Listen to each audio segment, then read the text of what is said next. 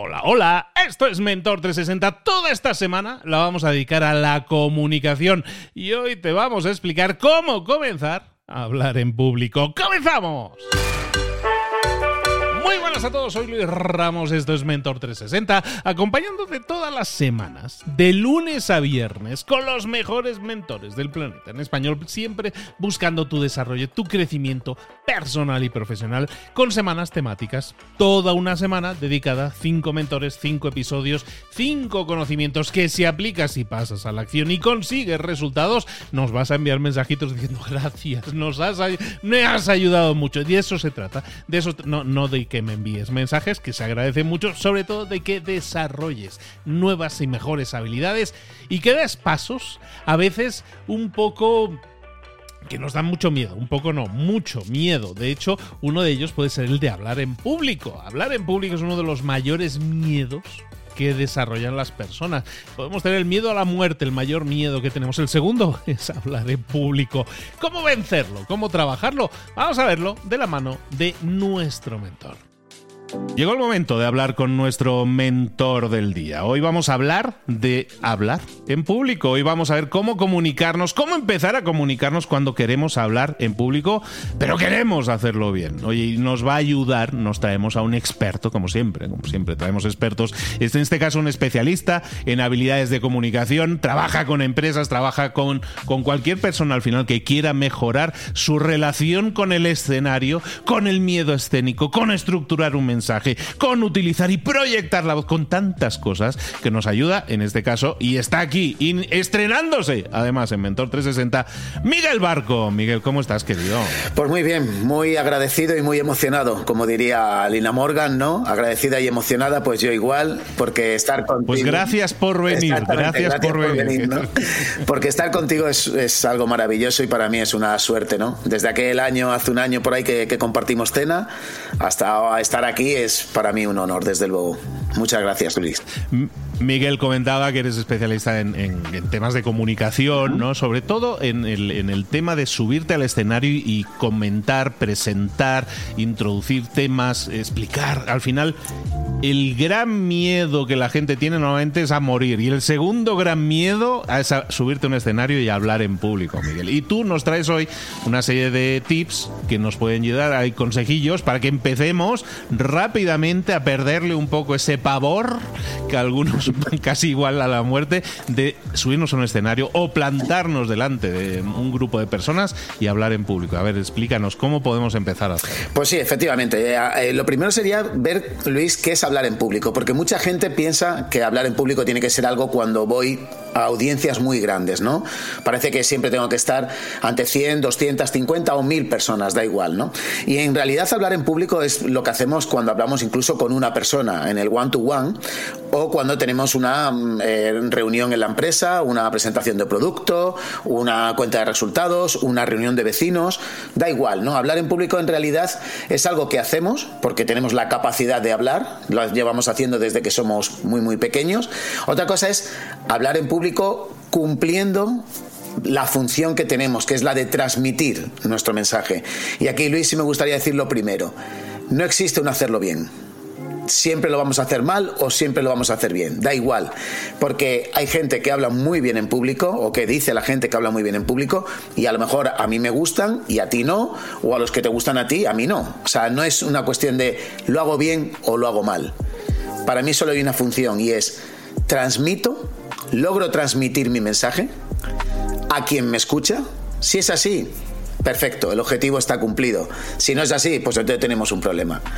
Por eso me gustaría, porque hay mucha gente que, ya digo que se viene con estas cosas de no es que hablar en público es cuando me tengo que enfrentar a una gran audiencia. Para nada. Hablar en público es hablar con tu jefe, con tu compañero, con, con tu hijo, con tu alumno, da igual. Al final es parte de la comunicación, exactamente. Tú puedes estar en una reunión familiar y explicar algo bien y atraer la atención y también si atraes la atención y la gente está atenta a lo que dices, también recibes más de la gente, ¿no? Porque si la gente ha entendido bien tu mensaje, si lo has comunicado bien, la gente te puede dar retroalimentación mejor que si ha estado un poco pajareando mientras estabas explicando, porque no lo has hecho con, pues, con, con a lo mejor con los consejos que podrías estar aplicando. Totalmente de acuerdo. De hecho, para mí, fíjate la importancia que tiene Luis que la gente se lo toma como a broma esto de hablar en público. Bueno, no, no pasa nada, yo soy tímido, bueno, ya, ya lo trabajaré. No, no, para nada, ¿eh? Si tú eh, haces de manera correcta tu comunicación, vas a cortar el tiempo en el que puedes conseguir lo que buscas. Por lo que tú dices, si a mí me entienden bien, si yo me explico bien, que yo siempre soy más de la palabra me explico a me entiendes, si yo me explico de una manera correcta, mm, voy a tardar menos en conseguir lo que quiero. Porque la gente podrá estar de acuerdo o no, pero por lo menos no va a tener ningún problema a la hora de, recibir mi mensaje. Por eso es importante eh, trabajar las habilidades comunicativas, no para lucirte, o bueno, en mi caso, a mí me da igual lucirme que no lucirme. Lo que es interesante es que lo que quiero explicar, lo explique de manera que llegue al otro. Por eso es necesario trabajar las habilidades comunicativas, porque te van a permitir tener un mayor desarrollo en tu, en tu vida profesional y, y personal. Y ya digo, no mejor, eso ya dependerá de otras cuestiones, pero sí tienes la capacidad de poder desarrollarte de una manera mucho más amplia. Queda claro, queda claro que va a haber una, importancia capital en, lo que nosotros estemos haciendo, pero mm, ¿cómo podemos comenzar? Eh, eh, esos tips, esos consejillos que nosotros podamos aplicar de inmediato. Pues mira, lo primero decir que es un miedo de acción. Eh, había alguna vez un psicólogo me dijo que era un miedo de nivel 1, que son los miedos de acción. Es equiparable al miedo a conducir, el miedo a montar en avión. Solo los puedes vencer haciendo. Solo los puedes vencer si empezamos a hacerlo. En hablar al público es lo mismo. Lo que tengo que hacer es hablar, hablar y hablar. Practicar, practicar y practicar. Fundamental. Ahora bien, una vez que vamos a empezar a practicar o que hemos decidido que vamos a hablar en público, tenemos que tener varias cuestiones en, cuenta y, me gustaría compartir contigo algunos tips que puedan ayudar a los oyentes de este podcast a, disfrutarlos y a ponerlos en práctica, ¿no? Porque al final es de lo que se trata, de intentar aportar algo a los demás. Entonces, fundamental para mí, uno de los primeros, y, y a veces se entronca con esto de hablar en público, es precisamente lo contrario, la escucha. La escucha activa, muy, muy necesaria. Cuando digo la escucha activa, voy a utilizar que tenemos dos oídos, no dos orejas, para intentar ver, explicar que con una lo que tengo que hacer es escuchar lo que me dicen de manera verbal. Y con la otra, lo que no me dicen de manera verbal, sino que me lo dicen de manera paraverbal y no verbal.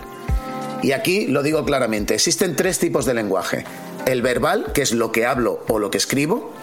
El no verbal, que es todo lo que hago con el cuerpo y el paraverbal, que es cómo digo las cosas, la pausa, la inflexión, el timbre, el tono, la velocidad, el énfasis, el silencio. Y estos tres lenguajes, hay un estudio que la gente conoce, que es el estudio de Albert Meravian, que era un, un psicólogo estadounidense, que hace años, en los años 60, él dijo que el lenguaje eh, había como más importancia a uno de los tres lenguajes con respecto a otros. Sí quiero decir que para mí eh, eso se ha mal enseñado durante muchísimos años, porque la gente cogió eh, los resultados de Meravian que decía que el 7% de la comunicación pertenecía al lenguaje verbal, el 58% al no verbal y el 35% al paraverbal. Y esto se ha ido enseñando Luis como algo que es así. Y no es cierto. Y Meravian lo dijo en su libro. Está hecho en un estudio muy concreto con solo siete personas que además eran mujeres y que se conocían entre sí. Quiere decir que si yo tengo una relación contigo, si yo digo, qué bien te queda ese vestido, y hago un gesto o algo, estoy indicando más con la cara y el paraverbal que lo que dice la frase. Pero tendría que haber entre tú y yo este conocimiento. Por tanto, ¿qué es interesante de ese, de ese estudio? Recuperar que los tres lenguajes son necesarios. Y tenemos que trabajarlos los tres. Saber cómo digo las cosas, cómo las acompaño con mi corporalidad y sobre todo con la intención que va en el paraverbal. Por lo tanto, escucha activa, fundamental. escucho lo que el otro no me está diciendo. Me dices algo con la palabra, pero ¿qué dice tu cuerpo? Te echas hacia atrás, sacas la lengua, un micropicor, cómo está tu cuerpo, si está en un hemicraneal o en el otro, si estoy más hacia adelante, hacia detrás. Ese tipo de cosas me dan información. Por tanto, el primer tips, una escucha activa profunda, en la que estoy solamente pensando en qué me está transmitiendo el otro y no en qué quiero contestar yo. Primero, al final eh, estás empatizando con la otra persona. Eso, se habla mucho del espejo, ¿no? al final de las neuronas espejo, en el cual tú ves a la otra persona comunicándose en un cierto tono y muchas veces instintivamente, porque así somos, instintivamente estamos replicando, estamos imitando el tono. A lo mejor yo venía muy alegre y te veía a ti que estás más apagado y yo igualo mi tono, en este caso, o, mi velocidad, ese tipo de cosas, a tu tono, ¿no? De alguna manera empatizando contigo. Exacto, hago un rapport que se llama técnicamente. ¿Qué consigo con el rapport? Lo que estoy intentando, como tú bien dices, es empatizar, es que tú me encuentres en tu misma sintonía, que tú pienses que estás siendo escuchado por el otro y, te, como dices bien, las neuronas espejo me hagan sentirme que estoy siendo eh, entendido o por lo menos escuchado. ¿Ok? Segundo, postura base. Fundamental cuando estás en escenario. La postura base es un acrónimo VASE, que dice que debe ser una postura. Si nos hacemos una imagen, Luis, eh, los Playmobil, ¿recuerda los Playmobil? Eh, sí. Pues, pues un Playmobil. Bueno, en mi época, yo tengo unos años, en mi época ya eran los clics de Famóvil. pero eso es otra historia. Pero sí, sí, Playmobil evoluciona, ahora son los Efectivamente, de Playmobil. Pues, sí, sí, en la En esa pose, que, que al final lo que intentamos es que sea una posición V de vertical, A de abierta, S de simétrica y E de estable. Vamos a intentar que tener esa postura porque lo que hacemos es transmitir la mayor confianza posible cuando estoy en esa postura. No quiere decir con esto que tengas que estar siempre hablando en esa postura. Tú puedes moverte como quieras por el escenario, podríamos hablar de, triángulos de luz, triángulos de sombra, podríamos hablar de un montón de cosas, pero para centrarnos en esa postura base lo que estás haciendo es transmitir toda la confianza y todo el peso de la palabra, de lo que estás diciendo. Por eso, cuando vayas a decir algo muy importante de tu discurso, toma esa postura base, postura que viene acompañada de unas manos que deben estar en el torso, desde el vientre hacia más o menos el plexo solar, que se muevan en esa distancia, y ahí es donde estaremos transmitiendo toda la veracidad y toda la confianza. A nivel interno, es una palabra que, o sea, debe ser una postura valiente, debe ser una postura que sea atenta, atenta a todo, Luis, a todo lo que está ocurriendo a mi alrededor, cómo se está moviendo el público, mi audiencia, qué están haciendo, si me están prestando atención, pero de verdad, tiene que ser sostenida. No nos podemos caer, no podemos languidecer en nuestro discurso y sobre todo tiene que ser enérgica que, se vea la energía en mis dedos, en mis ojos, que esté vivo, porque si no, no estaré transmitiendo todo lo que quiero transmitir. Por tanto, fundamental, postura base, para, ya digo, cuando quiero centrar. Imaginaros ahora que estoy sentado, es igual, ¿eh? Sentado o de pie, el torso tiene que estar erguido y aquí tengo que tener la energía, lo que digo. Eh, ¿Sabes? Eh, eh, el calorcito de las manos, ¿no? Que va la sangre aquí a los dedos, ¿no? Y los ojos también tienen que estar vivos. Quiero ir hacia el otro, quiero ir hacia quien me está escuchando. Siguiente, contacto visual. Es fundamental, Luis, este contacto visual. hay una máxima que, dice que, que, o a mí me gusta decir, es que y al que no miro, lo pierdo. Espectador al que no miras lo estás perdiendo, salvo, como tú bien sabes y como todos los oyentes sabrán, eh, hay ciertas culturas que mirarle a los ojos eh, significa una falta de respeto eh, y esto hay que intentar, intentar evitarlo. Pero en Occidente, por ejemplo, y en unas grandes partes de Oriente también, el mirar a los ojos es algo que nos gusta porque nos siente la persona siente que el mensaje va hacia él. Por eso es fundamental el contacto visual. Si tenemos audiencias de hasta 30, 40 personas, hay que intentar mirarlas a todas. Y mirarlas a todas no significa hacer el búho, no es esto, ¿eh? Mirar ahí fijamente, sino es miro a un compañero, no hago el abanico tampoco, no voy de izquierda a derecha mirando, no, miro al frente, miro a la derecha, miro hacia primera fila, miro a cuarta fila, me voy a la izquierda, subo otra vez al frente. O sea, voy mirando de manera alternativa para que todos entiendan o puedan pensar que el mensaje está dirigido a todos y cada uno de ellos. Por eso es fundamental este contacto visual. Si tú tiendes a mirar única y exclusivamente a cierto sector de tu audiencia y no miras al otro, el sector que no es mirado empieza a ponerse nervioso, porque empieza a entender que parece que no va para ellos. Y si tú tienes una audiencia que se pone nerviosa, empiezan a molestar. Se empiezan a mover en sus asientos, empiezan a pensar en qué tienes que hacer por la tarde, qué tengo que hacer en la cena, empieza a mirar el móvil. Y todo eso al final se va extendiendo a toda la audiencia. Por eso, muy importante mirar a todos y cada uno. En audiencias más grandes se mira por sectores. Es como cuando das un concierto, Alejandro Sanz da un concierto y mira allí a, la última punta del estadio e incluso allí alguien dirá, me está mirando, me está mirando. Cuando Alejandro posiblemente no vea desde la primera fila para adelante, no verá por los focos. Pero jugamos siempre a eso, a intentar que todos estén. ¿De acuerdo?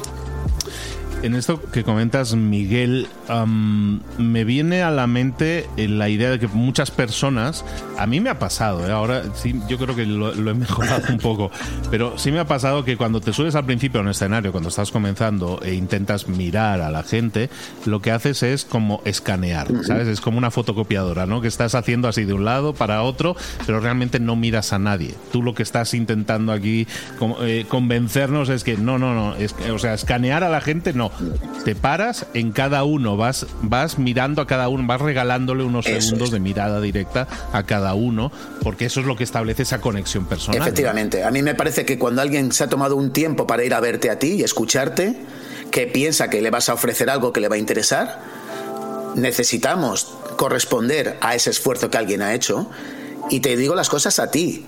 Otra cosa es que no estés de acuerdo, ¿eh, Luis? Aquí no hablamos de estar de acuerdo o no. Yo miro para que mi mensaje llegue de una manera más eficaz.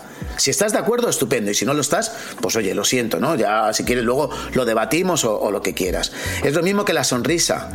Sonreír lo que hace es que te predispone a ti personalmente de manera positiva para esta charla, para compartir tu aprendizaje y sobre todo le predispone al otro. Porque por la neurona espejo lo que hacemos es que te estoy predisponiendo de manera positiva hacia mí. Porque nos estamos olvidando de sonreír. Si tú ahora vas a sonreír a alguien en el, en el metro o en el autobús, te miran con cara de, ¿qué me va a hacer este tío? ¿Qué me está diciendo? ¿Sabes? O sea, es, es, un loco. Cuando solamente estamos hablando de sonreír, de estar de una manera predispuesta, de manera positiva. Por tanto, contacto visual, sonreír, fundamental, las manos. No no os preocupéis tanto de las manos, si las pongo de esta manera, si las pongo de otra si uno está conectado con la audiencia, si uno está para la audiencia, las manos me van a acompañar. No te preocupes de ellas, vienen de fábrica, ya están ahí. Simplemente intenta no pasarlas por la cara, que ensucian mucho, no ser muy grandilocuente a menos que estés en escenario muy grande y procura que se muevan lo que hemos dicho antes, más o menos en este plano que, hemos dicho del torso, ¿no? Un plano medio y demás. Fundamental también, eh, para mí, por encima de todo, Luis, el para qué.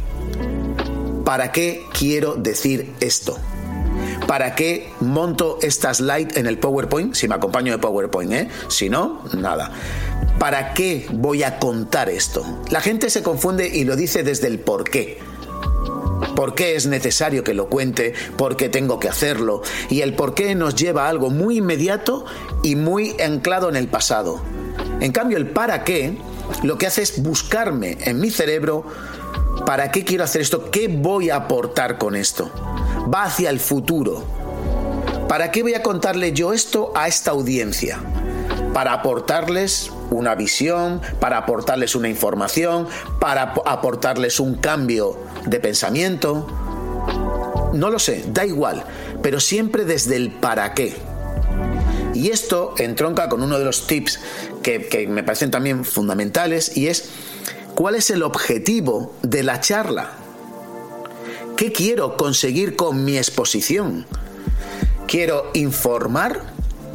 quiero formar, quiero convencer, quiero motivar. Si tengo claro cuál es el objetivo, solo me falta saber cuál es el foco, qué es lo que quiero contar.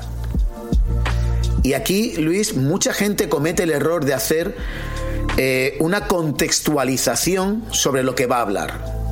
Y yo siempre sugiero que lo primero que tienes que hacer es ¡pa! soltar el foco. ¿De qué voy a hablar? Vengo a contarte tips para hablar en público. Ese es mi foco.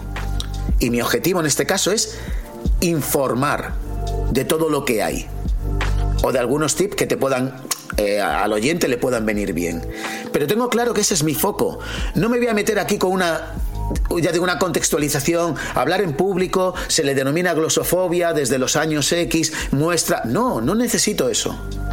La gente tiene que saber qué quiere escuchar o qué va a escuchar en este podcast o qué va a ver en esa exposición.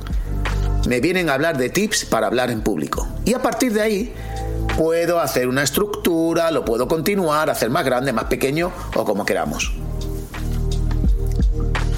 En esto que estás comentando, podemos tender, a mí me pasaba, ahora ya, soy un poco mejor también, ya, ya llevo, unas horas de vuelo, pero fíjate, intentando empatizar con el Luis de que comenzaba a exponerse en público, cuando tenemos miedo a hablar en público, tendemos a protegernos, y lo pongo entre comillas, protegernos detrás del contenido. Voy a intentar hablar como cacatúa sin parar y voy, no voy a parar de hablar, voy a explicar un montón de cosas porque entonces voy a demostrar que la charla valió la pena. No, creo que es un error, ¿no? Ahora yo creo que es un error y simplemente podemos escoger puntos concretos de información y eh, adornarlos, enriquecerlos, meterles historia, que la gente los recuerde, porque al final, ¿cuánta información podemos meter en 20 minutos que la gente luego se acuerde de ella? Muy poca. Muy poca, Luis. La gente se acuerda desde el principio, sobre todo del final, y de algo de la mitad, pero no mucho, ¿eh?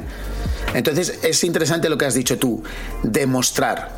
Eh, uno de los grandes problemas, eh, Luis, es precisamente eso. Queremos demostrar que hemos hecho el trabajo. Queremos demostrar que me he preparado muy bien la exposición, que tengo todo el Excel ahí puesto, ¿no? O, todo el texto. Y eso es uno de los, mira, para mí hay cuatro miedos que, si quieres los comparto rápidamente, fundamentales. El primero es lo que tú has dicho, el miedo al contenido. ¿Qué cuento? ¿Qué digo? ¿Es poco? ¿Es mucho? ¿Es interesante? ¿No lo es?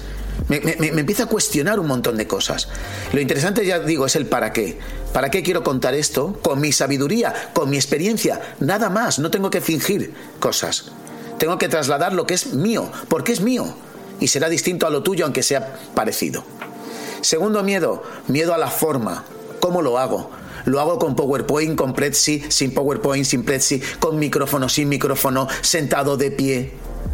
Al final lo que estamos intentando es boicotearnos de una manera subconsciente o inconsciente, perdón. Nos boicoteamos poniendo problemas que no existen. Da igual cómo lo cuentes. Lo interesante es que le llegue al otro. Tercer miedo, que está muy relacionado con el síndrome del impostor, la validación interna. ¿Yo estoy preparado para contar esto? ¿Soy yo el indicado para compartir esto? ¿Hay gente que sabe más que yo? ¿Yo sé más que otros? ¿No sé nada? miedos continuos. No, estoy capacitado para estar aquí. Pues Corcholi, si estás ahí arriba, no haberte subido. Y si te has subido, es porque estás capacitado para ello. Y si no, si te manda tu jefe, es porque tu jefe está tarao, que también podría ser. Pero lo interesante es que tú estás ya ahí. Tú has decidido contarlo. Por tanto, compártelo.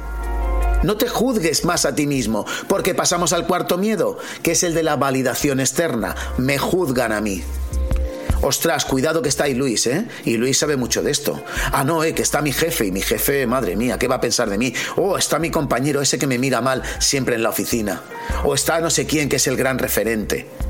Pues mira, esté quien esté, quien está en estos momentos hablando aquí, eres tú. Y como tal, intenta hacer una cosa que para mí es la frase a tatuar. En comunicación, el que habla no es el protagonista. El protagonista es el que escucha.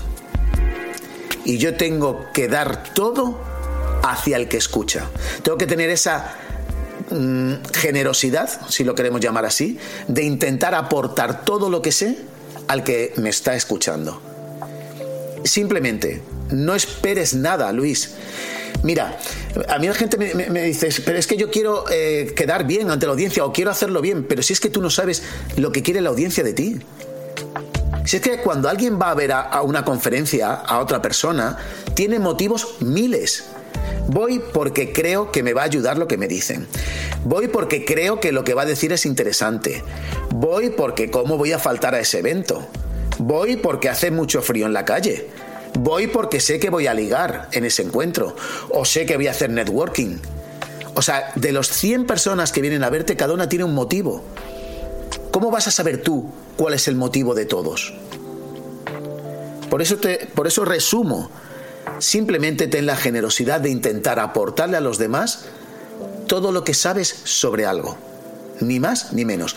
No eres el prota, eres el vehículo. El prota es quien te está escuchando. Hoy hemos estado hablando con Miguel, con Miguel Barco, hemos estado hablando de cómo comenzar a exponerte en público, que puede ser en petit comité, puede ser en, a lo mejor te ha tocado, ¿sabes qué? Te vas a enfrentar a 300 personas y, te han venido todos los sudores. Bueno, en cualquiera de esos casos, todos estos tips te van a ser muy válidos.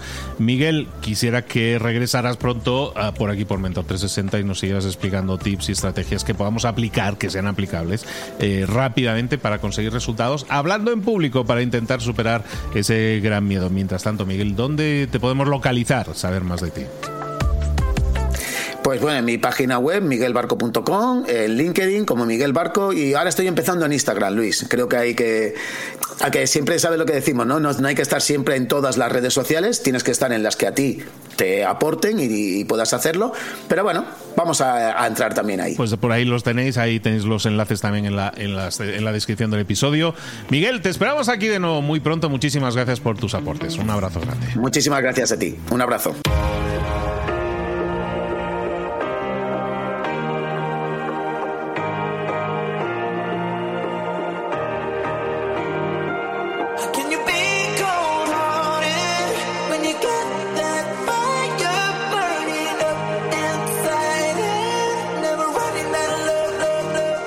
Cosas de las que hemos visto hoy ya las sabes. La mayoría del conocimiento que compartimos aquí ya lo sabes. Sabemos lo que tenemos que hacer, sabemos lo que tenemos que evitar, lo que no tenemos que hacer, todo eso ya lo sabes. El único problema es que no lo ponemos en práctica, no pasamos a la acción y es ahí donde te necesito a ti y a tu compromiso. Si una sola de las ideas que hemos comentado hoy resuena en ti, te llama a ponerla en práctica, entonces define el paso más pequeño posible, el gesto más mínimo y hazlo ahora mismo.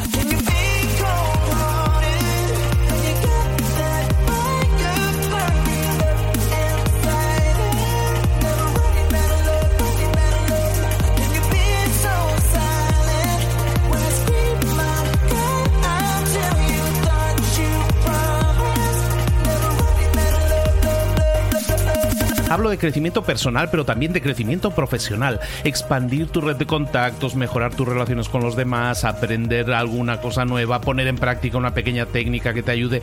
Todo suma, pero solo suma si lo pones en práctica. No si piensas en ponerlo en práctica. Pensar en ponerlo en práctica no sirve, tienes que ponerlo en práctica, pasar a la acción.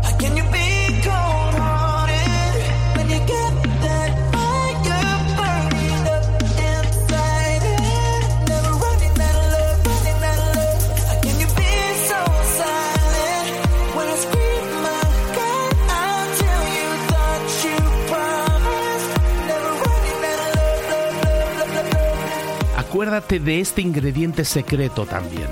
El ingrediente secreto es la actitud. Tu actitud.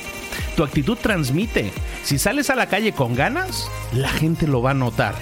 Si sales a la calle sin ganas, la gente también lo va a notar. El mundo está ahí fuera, te está esperando, por lo tanto sal ahí fuera, sal a la calle y sal con ganas, sal con actitud. No esperes a mañana, ya sabes lo que tienes que hacer y ya sabes que lo puedes hacer hoy. No veas pasar la vida, vive la vida. Tienes las mismas 24 horas que tienen los demás, haz que valgan la pena entrega en estas próximas 24 horas tu mejor versión. Te esperamos aquí mañana para continuar creciendo. Te esperamos aquí mañana con más mentores, pero el día de hoy está completito delante de ti. Así que ponte en pie, pisa fuerte, respira hondo, sal ahí fuera y conquista tu día.